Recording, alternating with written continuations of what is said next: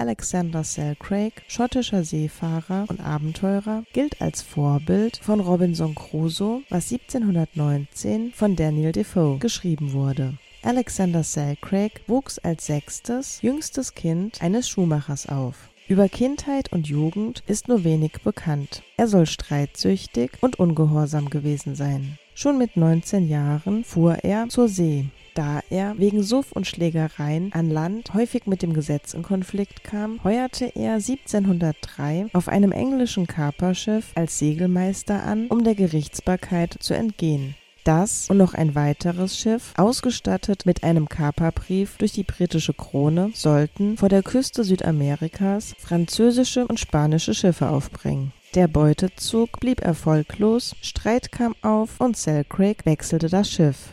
Dieses musste nach einiger Zeit an einer unbewohnten Insel an der chilenischen Küste im Pazifik landen. Sie benötigten Lebensmittel und Süßwasser. Bei der Landung stellte sich heraus, dass der Rumpf des Schiffes beschädigt war. Selkirk beschloss, auf der Insel zu bleiben, da er befürchtete, dass das Schiff sinken werde. Er versuchte, auch weitere Schiffskameraden zum Bleiben zu überreden, aber ohne Erfolg. Seine Entscheidung war die richtige, denn wenig später sank das Schiff und fast die komplette Mannschaft ertrank. Nun war er alleine auf einer verlassenen Insel.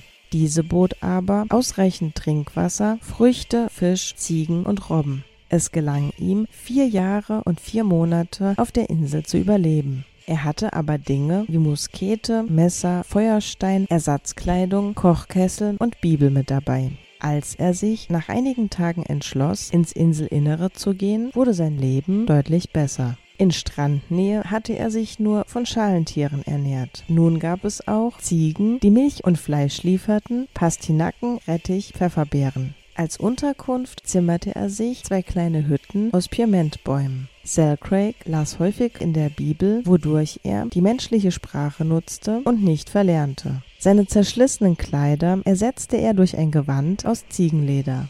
1707 sichtete Selkirk das erste Mal ein Schiff. Es war ein spanisches. Sie entdeckten Selkirk und verfolgten ihn bis ins Inselinnere, wo sie ihn im Urwald verloren. Als Brite und Kaperfahrer sah er sie als Feinde. Ein britisches Schiff ging am 2. Februar 1709 vor der Insel vor Anker. Selkirks Rettung ist im Logbuch detailliert beschrieben. Er wurde also wieder in die Zivilisation zurückgebracht. Wieder in der Heimat setzte Selkirk doch sehr bald seinen ursprünglichen Lebenswandel wieder fort. Selkirk starb am 13. Dezember 1721 an Bord eines britischen Kampfschiffes, angeblich an Gelbfieber. 1712 wurde schon das erste Buch über seine Abenteuer veröffentlicht. Einen weiteren zeitgenössischen Bericht verfasste der Journalist Richard Steele 1713 für die Zeitschrift Englishman.